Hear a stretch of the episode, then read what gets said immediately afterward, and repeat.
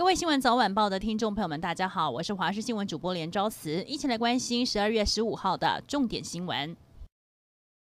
今天搭捷运上班的民众有被误点吗？台北捷运板南线龙山寺站在上午八点多的上班尖峰时刻，突然有一班列车出现了异常的紧急刹车，接着车上一千两百名的旅客都被请下了车，也造成后续列车班次的延误。尤其在忠孝新生和新埔站都挤满排队的旅客，还有民众一度被挡在闸门外无法进站。大约一个小时之后，行车才恢复正常。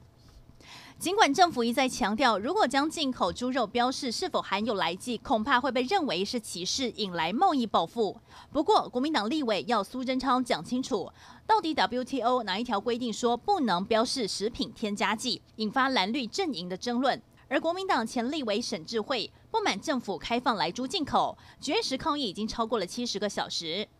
国民党前主席朱立伦上午特地到立法院前探视打气。呼吁立法院朝野各党团尽速回应沈智慧的诉求，表决莱猪进口的行政命令。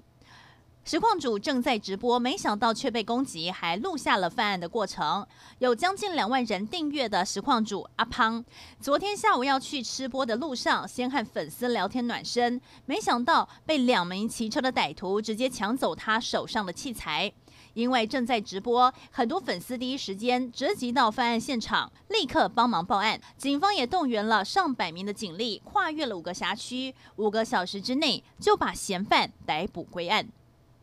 台湾出现第一位拿下奥运双金的选手，那就是许淑净。他在二零一六年里约奥运拿下金牌，现在又替台湾拿下了另外一面金牌。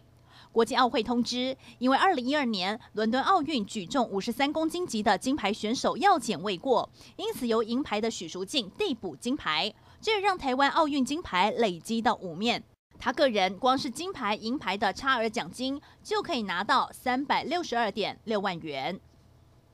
苗栗一名十五岁的少年只带着五碗泡面就攀登南投百岳，差点发生意外。最后是由林务局的人员和高山协作骑机车护送下山，但有高山协作颇文抱怨，这个路段上个星期才有同业骑车不幸坠谷身亡，现在林务局却要求协作摸黑冒险载少年下山，难道协作的命就不是命吗？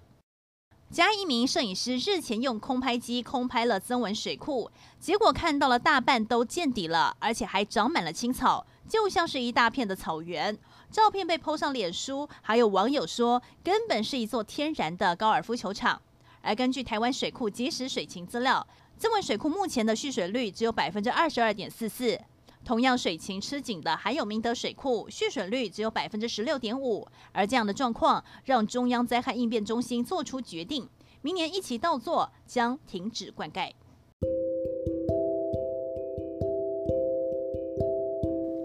以上就是这节新闻内容，非常感谢您的收听，我们再会。